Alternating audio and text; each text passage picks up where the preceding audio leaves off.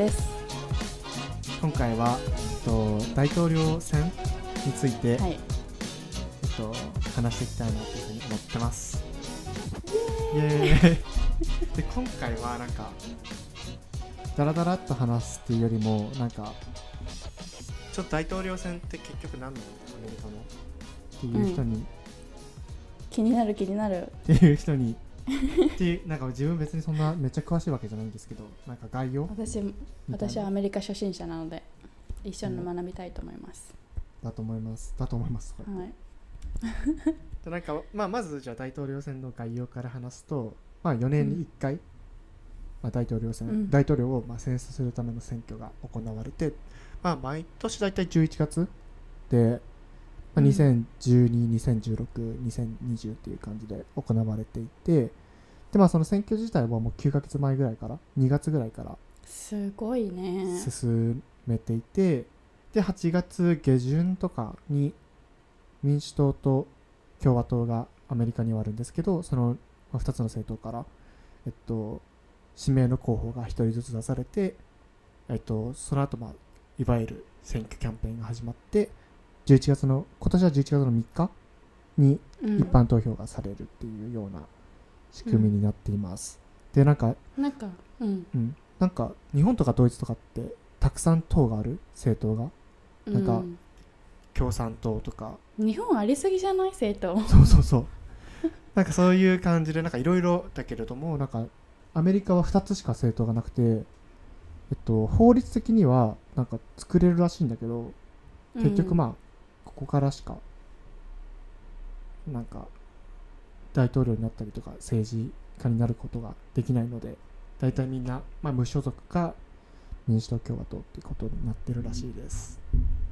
これ2つしか党がないとさなんか問題なのはさなんかなんか私インスタですごいよく見るのはなんか家族がずっと共和党支持者だったから私も共和党支持者みたいななんかトランプがやってることに賛成はしないけど私の家族が共和党をサポートしてるから私も共和党に入れるみたいな。あとなんか共和党は結構宗教を何？ちゃんと守るみたいな人たちが多いよね。多い気がしてて。なんかソフィーも言ってたけどさなんかそういう慣習の中で育つと自然と共和党に入れちゃうみたいな人が多いのはすごい問題だと思う。うん。まあだからえじゃあ増えた方がいいかなって感じ？うーん増えた方がなんかオプションは増えるんじゃないかなと思うけどね。なんかどっちかしかなんていうの？私の家族がずっと共和党をサポートしてきたから共和党にしか入れたくないっていうのはなんかそのそれぞれの党のポリシーを見てないってことじゃん。ポリシーよりその党の伝統を守りたいからその党に入れるっていう人たちがちょっとなんか私は怖い。なんか心配。うん。結局トランプがやってることに賛成するっていうことだから。うん。かよく分からずにみたいな。そうそうそうそうそう。確かに。なんか本当になんかアメリカに住んでてよくなんか今まで知らなくてアメリカに来てよく分かったのはなんかいつも人はそれぞれの政党の政策だけを見て投票してるんじゃなくてなんかその家の伝統だったりとかその家族で家族がその政党の中で育てたりしたらもうなんかそれそのて政党に入れるのが伝統みたいな。うんうん確かに。だから結構なんかマインドを変えるのが難しいみたい。確かに。まあねちょそこがねよくないのと、まあ、選択肢がないとさまあ結局そ大多数を取ろうとするからなんかふ普通のなんだろうな。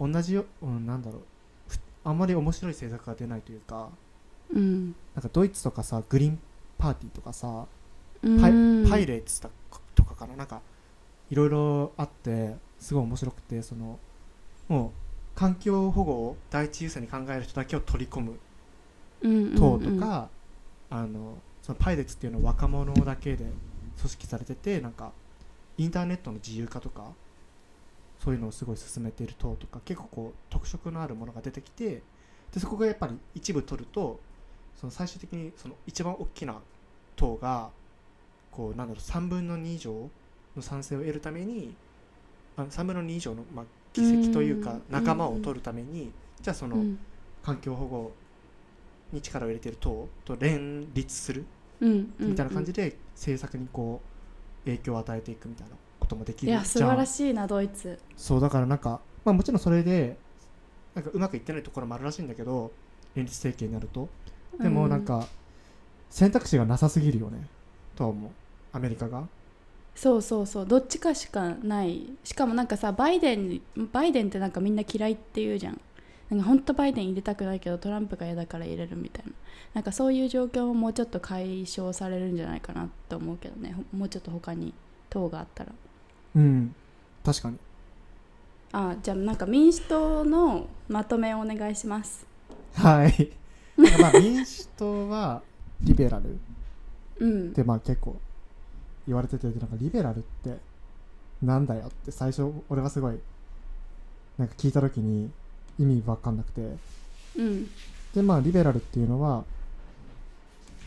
なんか新自由主義とかを信じてることなんだけれどもなんか個人の自由とかを重視していてそのなんかなるべくその個人に選択肢を与える、うん、政策だとか、だけれどもなんかこうその働けなくなっちゃった人とか貧困層の人たち、うん、とかに対してこうなるべく福祉とかを整えてあげるような大きな政府と言われる、うん、まあ、重視しているあの、はい、党ででまあ例えば人工妊娠中絶とかはまあ個人のそのけ、まあ、選択の自由があるから、まあ、彼らにあのまあ、させるべきだとかそのゲイメリッジとかも、うん、その本人たちが決めるべきことだから OK するとか、で逆になんか税とかは多め。その恵まれないというか、はい、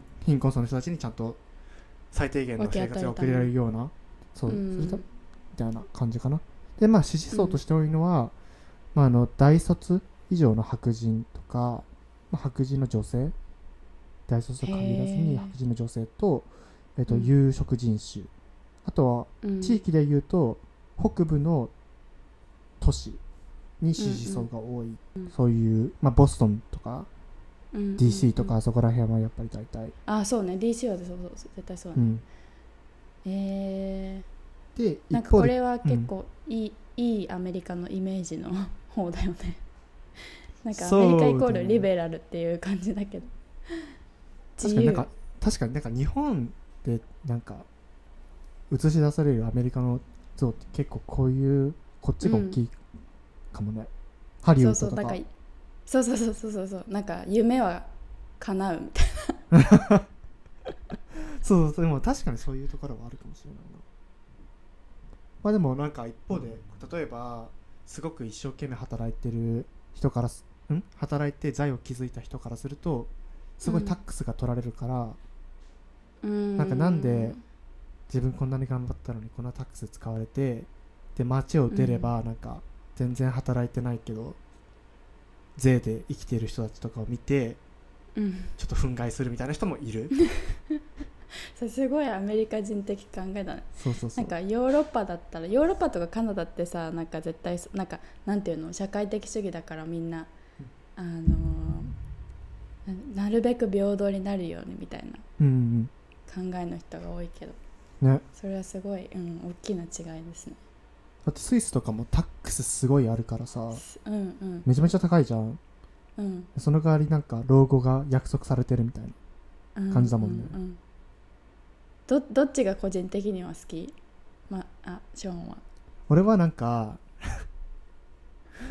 なんかちょっと両方で、うん、なんか個人の自由は重視したいって思ってて、まあ多分なぜかというとまあ無宗教とかにも入ってないから、うん、なんか、まあ、個人がいいようにした方がいいんじゃないかって勝手に思っちゃう。っていうのと、うん、ただ一方でなんか税が大きすぎるのは嫌だなと思っていてあとなんかその経済よりも人権重視じゃん、うん、でなんか俺はその経済がうまくいかないと人権も保護されないって思ってるからそ、ね,、の、行き過ぎるとちょっとおおってなるから、うんうん、でも基本は完全に民主党派リベラル派だし、うんうんリベラル派だけどその共和党の言ってることもちょっと分からなくもない経済面においては、うん。うんうんっていうタイプかな、なるほどね。えまあまあなんか日本あ日本にあってそう。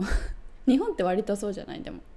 多分そうかもね。日本は結構だから多分単典型的な日本人なんだと思う。なんかアメリカほどリベラルじゃないけどまあそのバランスはなんかその社会的社会主義的なところと,み、えー、と資本主義的なところはすごいバランス取ってると思う。日本はすごい、うん確かに、うん、結構福祉ちゃんとしてるもんね結局。そうすごい。なんかやっぱりさ日本ってそんな考えたことなかったけどポジティブにね 今まで。でもやっぱ福祉とかはすごい整ってる。うん。日本は。ただまあ個人個人の自由とかはちょっと低いよね多分低いね。なんかそれはなんかヨーロッパとかアメリカに比べちゃったらなんかないね。なんかそのなんて言うんだろう。ホモジニアスじゃないけど、うん。なんかさわ一つの人種しかないないしあのなんて言うんだろう。個人より集団を重視する社会だからそこは結構大きな違いかもうん。しれませんね。そう。俺基本的になんか自由にさせてくれって思っている人だから全てにおいて、うん。だからなんかうん。結構そういう意味でたまに窮屈たまに。えーてか常に窮屈。ややっぱ学校とかさそそういう組織とかに入れられると結構窮屈で暴れちゃうタイプ。もともと。そうだよね。なんか会社とかもさ日本の会社とかも結構そういう集団を重視するところ多いじゃない。なんか最初に研修したりとかさ。うんうんうんなんかこれが会社のルールですみたいな感じに言ってくるところも多いけど。そうそれが合わなくて。そうだね。やめたすぐに。速攻でやめた。え本当よかったよやめて今だってアメリカの企業でなんかイエーイって感じ、そう。そう。ね。はい、え今は逆に？えどういうか風に感じるか？うんてかなんかその民主党共和党だったら。あ自分はどこら辺かみたいなこと？うん。まあ民主党共和党っていうかそのなんか軸としてさヨーロッパとかを見た時に、なんか自分は個人的にこういうこここら辺だなみたいな。ここら辺？私は結構左寄りだと思う。めちゃめちゃ。うん。なんかすごいなんかすごいあの今環境問題がすごいなんか今自分で心配でなんかあのワイルドファイヤーがあったじゃんアメリカで。すごいカリフォルニアがさずっとオレンジの空でさなんかあれを見てもう本当に怖くなってなんかそっから結構ちゃんと真面目に考えるようになったんだけどそうだからなんかあの環境問題に対して結構アグレッシブな政策を取ってる人たちが好きかな。だしまあなんか例えばそのアボーションをサポートするだったりとかまあそういう政策を取ってる人たちの方に自分は結構傾いてるかな。うんうんうんヨーロッパ寄りだよねそう私イギリス人だからさやっぱりなんかそれがさ スタンダードなの。なるほどね。環境問題も結構ヨーロッパが今引っ張ってくれてるしあとまあアボーションとかもヨーロッパだとおそらく普通かな。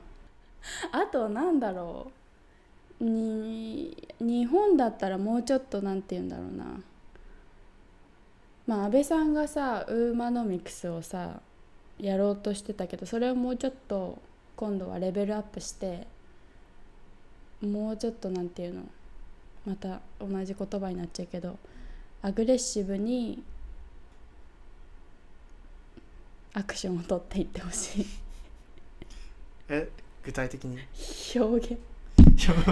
具体的にはまずはその会社のマネジメント層の30%を女性にするとか言ってたけどそれの前にその内閣とか内閣の女性の数を増やすとかあとはその観光庁の観光庁で働いてる女性の数を増やすとかでそれってなんかよく女性の能力がないから入れないっていう意見を聞くけどなんかそもそもなんか女性が働きやすい環境が整ってないから入ろうなんていうのせえーとその政界に入ろうって思う政界とか観光庁とかの仕事に入ろうって思う人がいない入ろうって思えるような女性が出てこないとかあとは実際に入ったけど辛すぎて辞めちゃうとかなんかその環境がそもそも男性男性が作ってきた環境だからさ。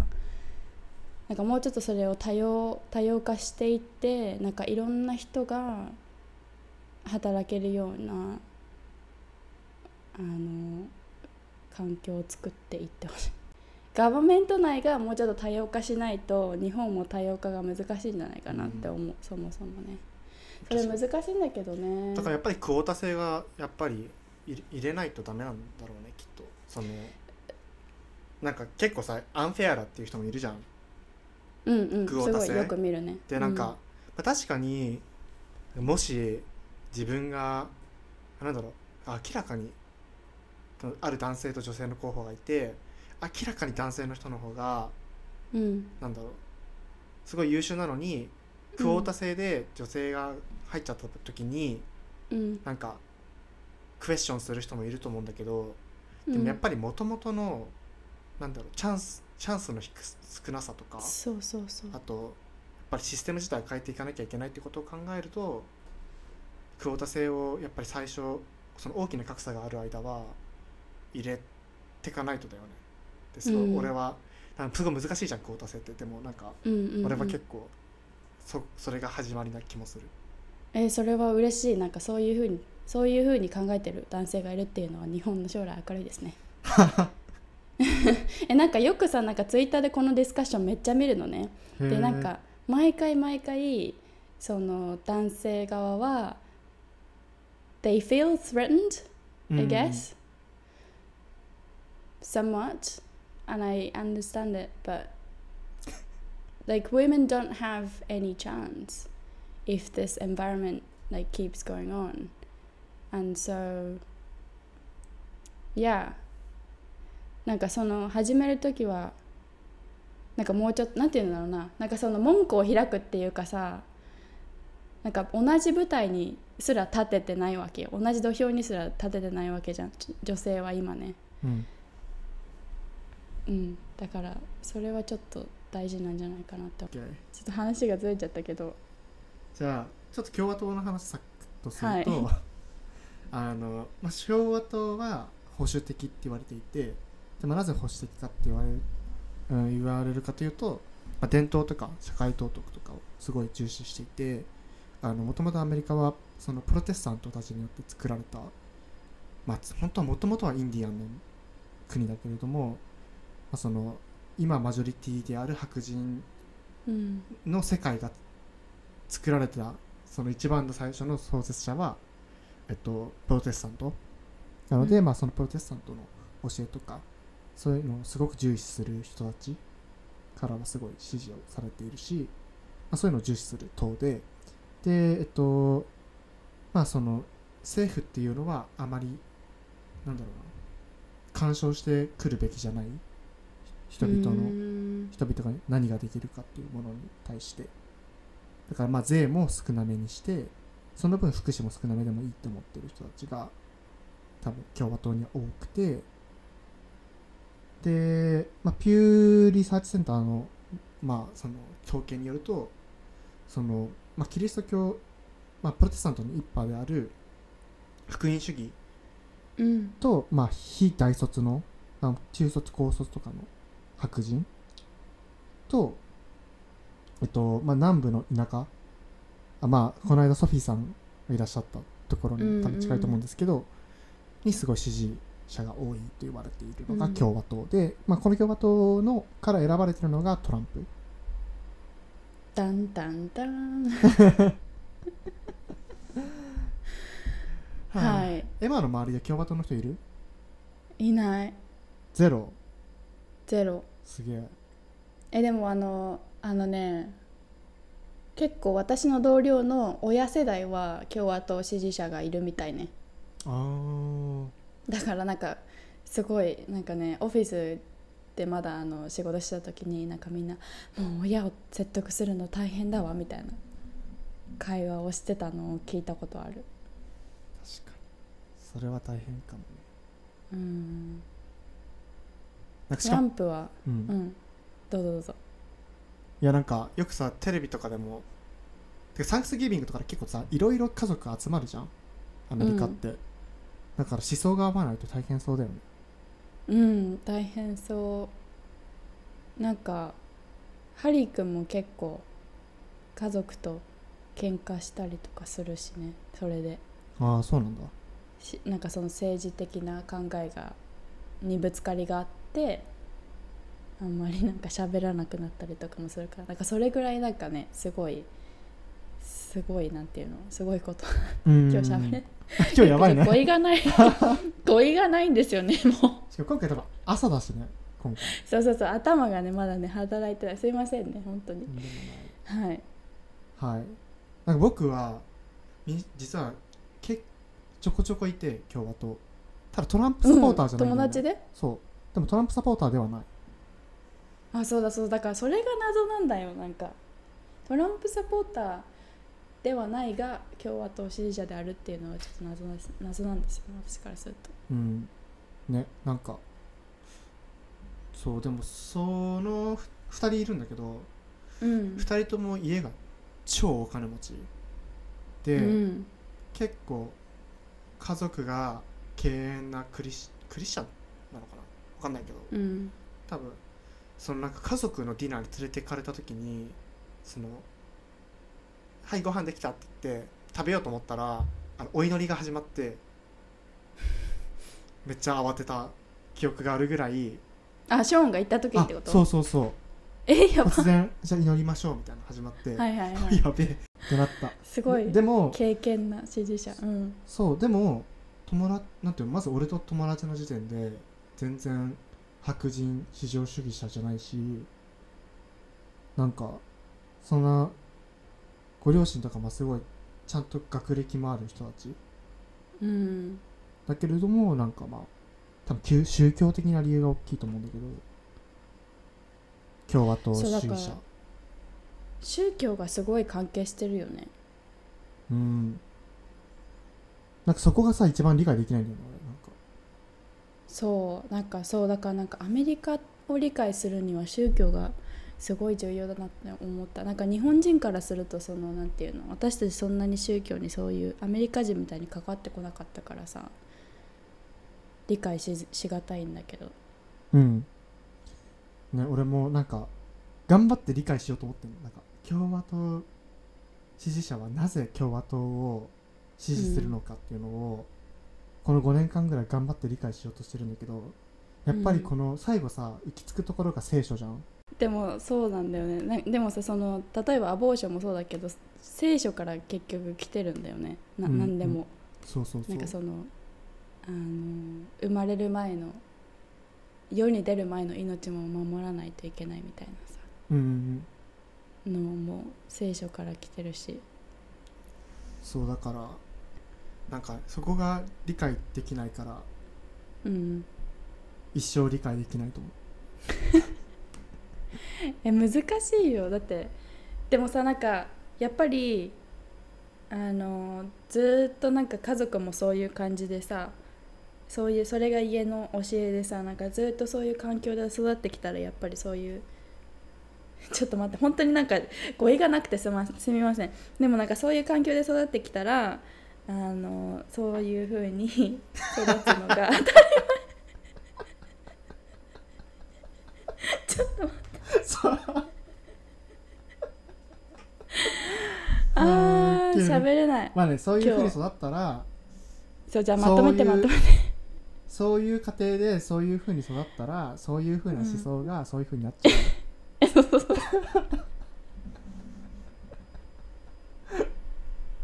はあウケる。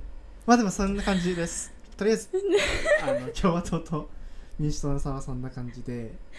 でちょっとあのそもそもなんかトランプってすごいさ日本のメディアですごい取り上げられる取り上げてきた、取り上げられてきたこの4年間突然すごく、うん。でなんかでもなんかちょっとクレイジーだみたいなイメージで止まっちゃってる人が多いと思うので、うん。ちょっとな経歴とあとまあ任期中に何したのかうん。っていうところをちょっとサクッとバーッと言うんで。はい。はい。でまあえっと経歴としては1946年生まれ。で、まあ、ニューヨークで生まれていて父親がドイツ系の移民で母親がスコットランド移民。で、えっと、大学卒業後に、えっと、父親の不動産会社に入社してその後、まあ後継者として、えっと、その父親の不動産会社の、まあトップになって、えっとまあ、一回バンクラプトとかもしてるんだけど結局け成功を収めている。でその2004年からその実業家としてこう成功したいって思う若者たちをの応募者を募って、まあ、審査で選ばれた16人がトランプの、まあ、会社でうん。さまざまな課題に取り組んで、最後に、まあ、残った優秀な一人をトランプが従業員として採用するっていう番組、まあ、名前がアプレンティスっていう、まあ、弟子みたいなうんうんうん。名前のリアリティショーで、まあ、そこでなんかお茶の間で、まあ、トランプのが有名になったそういう内容の番組だったんだね。知らなかった。そう俺もなんか全然違うと思ってた。なんかうん。シャークタンクみたいな感じかと思ってた。えシャークタンクもわかんない。あのなんかビジネスアイディアをなんか社長4人とかにピッチピッチしてでそれでいいアイディアだって思われたらしなんか資金を提供してもらえるみたいな。へえいい番組。そうそうそう。なんかそういうのをやってるのかと思ったら全然違った。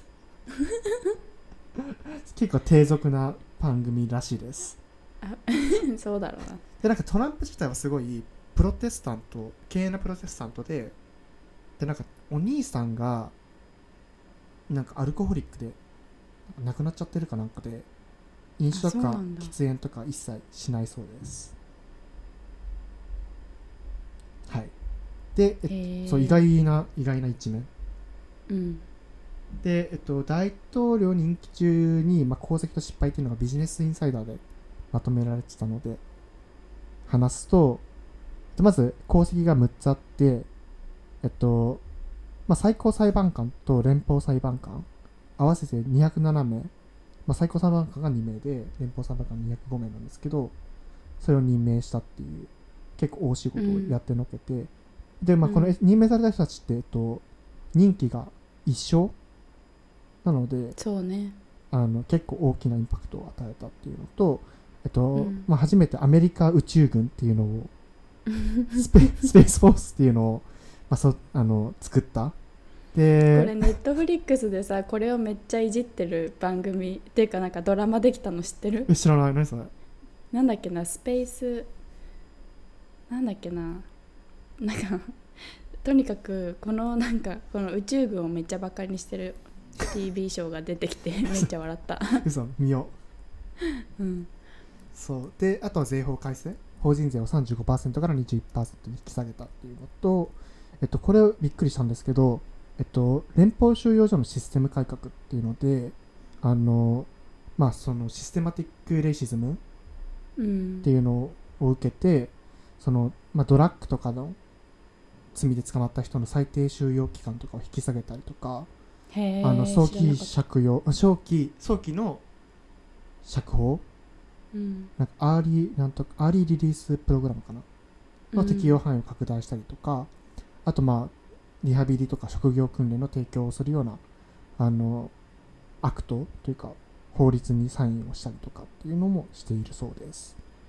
であとは過激派組織の ISIS の最高指導者を殺害したこと、と、うん。えっと、最後が小児性愛に対して結構トランプって厳しくてえっと、オバマ政権時代のもうすでに何倍かなかなりの数をもう取り締まりをしていて、えっと、かなり逮捕された数がもうめっちゃ増えてるらしいです。そうなんだそう。なので、まあこれそう。まあでも基本多分、すそう、でもこのさっきの連邦収容所とかは結構びっくりした。そうだね。まあこれはあれあれかな？ポジティブなことと捉えていいんですよね。うん。多分は分かんないけど、なんかトランプじゃなかったらもっといい内容になってたかもしれないから、そうだよね。なんとも言えないんですけど、ただまあ、であと経済的にもこの税法改正とかはなんか良かったらしいです。まあでもまあ何もやってないわけじゃないことが分かった。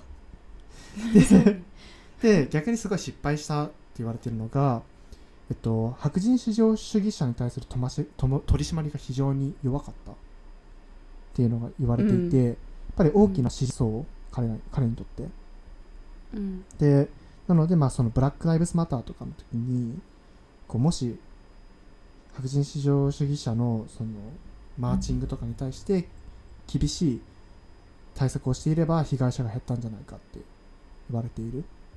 で2つ目がまあ国際社会におけるアメリカのイメージダウンでこれはでかいですね。そう。で3つ目があの不法移民？親が不法移民だった時の、なんか親と子供を引き離すような政策？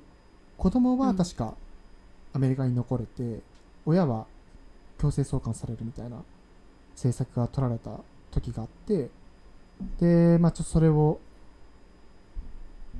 まあ進めたことで結構批判批判されて、うん、まあ撤回したそうですで撤回したんだね。うんなんか撤回したって書いてあった。一応なんか一緒に習慣上バラバラにされないとかなんかなるべく一緒一緒にいられるみたいな。なるほど。ちょそ強制送還がされないで済むかどうかは別として一応一緒にはいられるみたいな。で次が中東政策が結構失敗しているらしくて。あのシリアとかそこら辺とまあ、交わされてた比較合意みたいなところから2018年に撤退しちゃってるのでそのてアメリカがまあ引いちゃったことでバランスが壊れてしまった。結構撤退しがちだよね。そうだね。あのなんか TPP からも撤退したし。パリパリスの、うん、そうそうそう。結構まあなんだろう。作作戦でやってるのかと思ったらなんかそうでもないみたいな感じで なんか支持者のなんかダメだなんて言ったらいいかなんかそのそのトランプをサポートしてる人たちが喜びそうなことをとりあえずやってみるって感じああ確かに。そう多分それもあったかな、うん、で次がオバマケアにすごく反対してたと思うんですけどトランプは、うん、でずっとその良いもっといいやり方があるからそれを入れるみたいなことを言ってたんですけど、えっと、4年経ってもいまだに代替案が出ていないということです。で最後まあノットリーストなんですけどコロナ コロナウイルス対策の失敗。でこれ結構大きくかなり大きかったらしくて経済ダメージも含めてえっとまあトランプが最初の時点でそのコロナウイルスの危険に対危険度をすごく見余っていたというか、うん、その与え送っていったメッセージがすごく弱かったったというか大丈夫大丈夫みたいな感じにしてたのが結果的にその経済にも打撃を受けたしたくさんの方が亡くなられたっていうことで、まあ、最大の失敗とされています。今まですごい数の人がし亡くなってて辛いですね見てるのが。まだケースもどんどん伸びてるしケース数。うんねなんか誰もさもうパーティーとかさやめるつもりもみんななさそうだもんね。うん。すごいよ。なんかフロリダにいる友達とかはなんかみんなマスクしてないって言ってた。すげえなんか考えらんないわ。なんかケースケース数がすごい上がってるのに、うん、それを無視してレストランがオープンしてバーとかも全部オープンしてでマスクをみんなしてないと。やっぱあの自由の国ですからみんな普通にビーチとかにも行ってるしまあもう秋だから行ってないけどなんか夏はすごいビーチとかでみんな遊んでたしみたいな。うん。辛いほんと。旅行したい旅行。うん。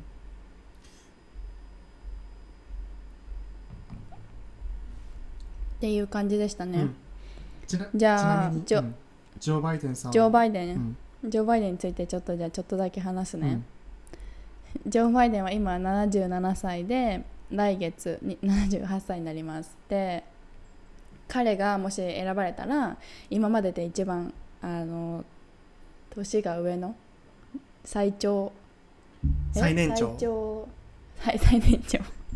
最年長の大統領になります。えっ、ー、とね過去は彼の過去はですねえっ、ー、とえーと、1988年と2008年に2度大統領選になんていうの出馬してて今回が3度目です。らしいです。はい。でえっ、ー、とえセネセネットってさ上院議員？上院、うん、確かそう。上院、うん、で36年間働いてます今までねえーとまあ、もちろん皆さんがご存知の通りオバマの政権の時にバイスプレジデントとして副大統領として働いていました。えー、でなんかまあオバマケアをすごいオバマとジョー・バイデンはすごい頑張ってやってたんだけどあの国民にねみんな国民みんながあの保険を保険に入れるようにっていう風にあに頑張ってやってたんですけどなんかそのバックグラウンドがあってバイデンがそのなんていうの保険に対してすごいパッション、えーと、熱心なのはあの交通事故で、えーと、奥さんと娘さんを1972年に亡くされていてで息子さんも2015年に、えーと脳のがんで亡くされているそうです。だからなんかそれからまあいろいろねなんかあの保険がみんなに行き渡るようにっていうのをすごい熱心にやってるっていうことでした。で彼のまなんか主な政策としてはまあ最初はコロナウイルスもちろんあのテストトレースプログラムそのなんていうのこれ。なんかそのまあ感染した人をちゃんと追跡してそこから予防していくみたいなあのプログラムをあの適用したいっていうふうに言ってます。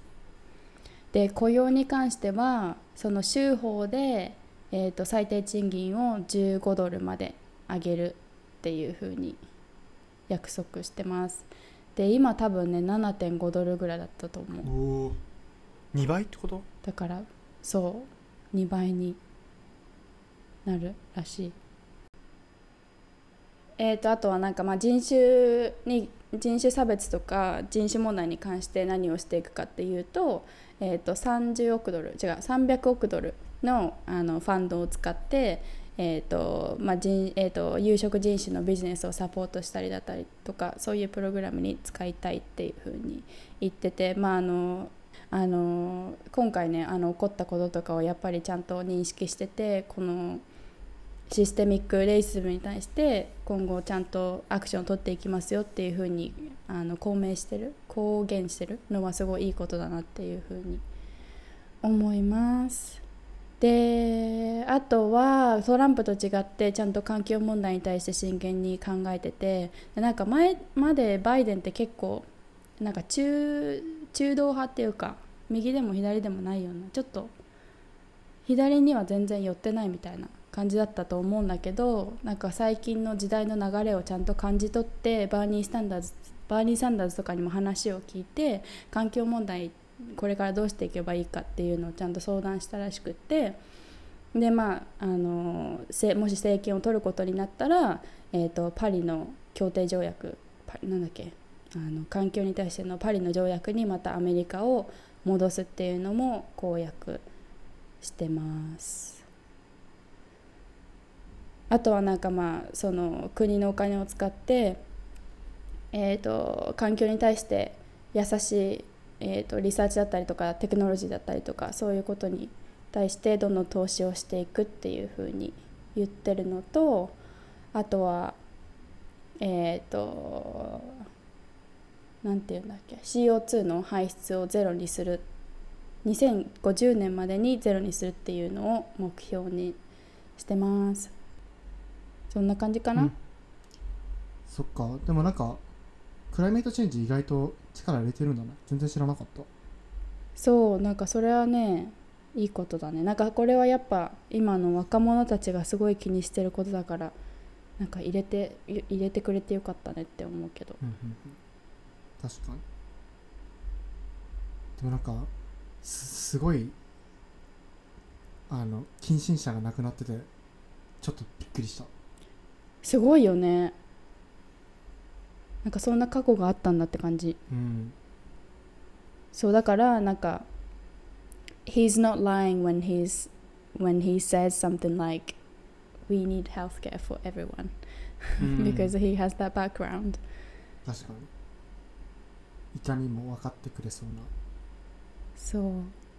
なんかでもなんかバイデンってすごいなんかね人気がなくてアメリカで。なんか本当にみんなバイデンには入れたくないって。あの民主党主義者でもバイデンには入れたくないって言ってる人がすごい多くて。なんかそのカリスマがないみたいなことを言ってる人はすごい多いね。あと年寄りすぎって。ね。年取りすぎて。ちょっとね心配だよね心配だよ。だってトランプがさ今74歳でさ最年長の大統領なわけじゃん。うん。でそれよりさらに4つも上。おじいちゃんな。しかも結構スピーチ中さ飛んでたりとかするじゃん。そう。超もやばい。うあやなんか間違えて核のスイッチとか押された時にはって感じじゃない？やばすぎ。そうね。ちょっだからなんかあんまり人気はないね。とうーん。人気はないけど、まあ頑張ってるって感じ。確かに。あとはなんかその副大統領のハリスさんがすごいいいんじゃない？ね。いやめっちゃわかる。ハリスさんいいよね、うん。めっちゃ頑張ってほしい。なんか彼彼彼じゃないよ。彼女が2000次だから2024う年んに大統領になってほしいな。確かに。なれるといいね。なんかすなれそう。うん。なんかでも結構なんかあのねクリミナル系にはすごい厳しいらしいよ。あそうなんだ、うん、だからちょっとただまあもともと検察官だからっていうのもあると思うけど。そうそうそうそう。すごいなんかさ上手だよね議論が。上手。慣れてる。あのマーク・ザッカーバーグが Facebook のなんかスキャンダル？うん。なんかそのあーロシアにロシアじゃねえわあれはケンブリッジ・アナリティカとかそのなんか Facebook のうんうんうん。プラットフォームを使って、なんか選挙の内容がこう、うん、選挙ん？選挙に影響を与えちゃったみたいな。で Facebook がしかるべき措置をしてなかったみたいな時に、多分マーク・ザッカーバーグがマッカーザマーク・ザッカーバーグが公聴会に呼ばれててでなんかあれ議員の人たちがあんまり理解をしてなくてその Facebook とかを、的外れな質問が多い中なんかカラマがすごいカマラ？カラマ？カマラ？カマラうがん。あのすごいちゃんとした質問をしててあこの人なんかその時全然有名じゃなかったんだけどあこの人すごいなと思ったら副大統領として出てきててびっくりしたすごいね。確かにそれやってたのが彼女だったんだね。そっか。なんかあの副大統領同士のあのディベート？この前やったのを見たけどすごいなんかなんて言うんだろう。なんか現なんて言うんだろうな。おすごいオーラがある気がする。オーラがあってなんか女性として見ててなんかあ女性ででもなんか夢があるなって思わせてくれるような人だった。うん。なんかすごいスマートでなんていうのスマートだけどなんだろうななんか洗練されててなんかすごい礼儀正しいじゃん。なんか、えー、とペンスがすごいめっちゃ邪魔しなんていうの話挟んでくるけどちゃんとなんかなんていうんだろうな礼儀正しく今話してるんでちょっと待ってくれますかみたいなことを言っててなんかすごいこんなこんな人もいるんだってうんうんうん感動した。確かに。なんかあの二人のうんディベートは結構圧倒的にカマラが良かったって聞いた。うんそうね。なんかペンスの方はもう守りに入って守って守ってみたいな感じだったけどでもなんかさアメリカの人たちってさなんかすごい議論大好きだからさなんかとりあえず相手のあの言ったことに反応しまくるみたいなディベートの方法だよね。なんか自分の政策それを使って自分の政策をどういうふうに話していこうかみたいな感じにはななってなくてちょっと残念だったけど、なんかね多分結局これがやっぱりさなんだろうな。民主主義の全限界だよね。そのなんかうん。そういうなんかまどろっこしい論理的な話をされるよりも、うん。なんか相手をきつく言ってる人の方をなんかこうキャッチーなこと言ってる人の方がうん。いいって思っちゃう人がうん。多いだろうし確かに。まあ自分の記憶にも残るだろうし、うんそうね。ね、なんか私も私はもうペンスの頭に乗ってるハエしかもう覚えてないんだけどさ。やばいでしょあれどうしたの？ウケる。えーじゃあちなみになんだけど、まあ、今はい。バーっと喋って、なんか結論、まあ、11月の3日だよね投票。うんでうん。なんかエマ的にどっちが勝つと思う？えー、バイデンかな。バイデンに勝ってほしいな。そうでもなんか俺実はなんかずっと諦めててバイデンが選ばれた瞬間に。うん。えなんかえバイデンと思って。え本当にでもそれが結構アメリ,、うん、アメリカ人のなんかマジョリティの考え方だと思う、なんか、うん、え民主党やる気あんの？みたいな風にちょっと思っちゃってうん、なんか調べた限りだとなんかそのヒラリーで負けたのはこう高齢者の投票が集められなかったっていうのもあるらしくて。へえ。なんかバイデンそうなの？でなんかバイデンは結構なんか手広くなんか敵をあんまり作らないタイプだから手広くかつなんか高齢者とかもの好感もそんな低くないからその、うん。まあサンダースとかローレンパフあローレンはあエリザベス・ローレン？うん。とかあとピート。あの人良かったよね。うんまあでもかなりなんか社会的だったね。社社会主義者だったね。であとピートなんとか、あのあーあの若い人。あの若い人ね。うん。となんか見た時に多分勝率が高いのがジョー・バイデンだから選んだらしいけどうん。なんかずっと最近なんか俺は諦めてたのね。なんかあこのままだとトランプ勝っちゃうんだろうなみたいなあそう。でもうなんかこの間、まあ、コロナのこととかもあってうん。なんかもしジョー・バイデン勝ったらどうなるんだろうって考えてみたらすごい嬉しくなってきちゃって、最近なんか ちょっと最近この4年間さ結構暗黒だったじゃん。うんなんかうんうんでももしジョー・バイデンが勝ったらこれ全部変わるのかと思って最近ちょっと応援し始めるようになってきた、だからちょっと諦めてる人は一回なんかもしジョー・バイデンが勝ったらっていうのを想像するとなんかワワクワクする。クワクするよっていう。そうなんかジョー・バイデンが勝ったらもうなんか本当に私たちが欲しいアメリアメリカなんか素晴らしいアメリカの像そのままになる気がする。なんかちゃんと意味意味も受け入れるしなんかあの環境問題のポリシーでも世界を引っ張ってくれるしなんていうの？なんていうの？アメリカって結構他の国からどういうふうにその動向を見守られてるっていうかさアメリカはすごいビッグプレイヤーだからアメリカがどういうふうに出るか次の政策で出していくかってすごい他の国にも影響を与えるからうんなんか世界のリーダーになってくれるような大統領を選んでほしいと思いますよ、うん。アメリカ人の皆さん。聞いてますか？確かに。おたけびを私の叫びを。そうでもなんかデータとしてはそのバイデンがあの勝ってるんだけどめちゃめちゃ勝ってるんだけどそのねあのトランプがどういうふうに何？チートしてくるかわからないから最後の最後まで気が抜けないっていうようふうには思ってます。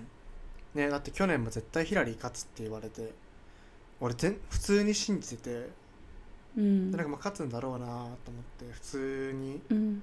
働いててうん。選挙結果もずっと見てて働きながら。うん。うん。でオハイオがトランプ取ってもうそっから記憶がない。なんか本当にご飯とか食べれなかったからね当時。あとな何日後 ?3 週間後とか。えー、えー、やば怖いよもう。2週間ちょっとで今日収録が10月の17ニューヨーク時間17、うん。はい。日本時間18日なんですけど、はい。はい。結果が出ちゃうので結果が出ちゃうね。次回は多分結果が出てるかな。出てるね。ちょっとじゃあその話もししましょう。ましょう。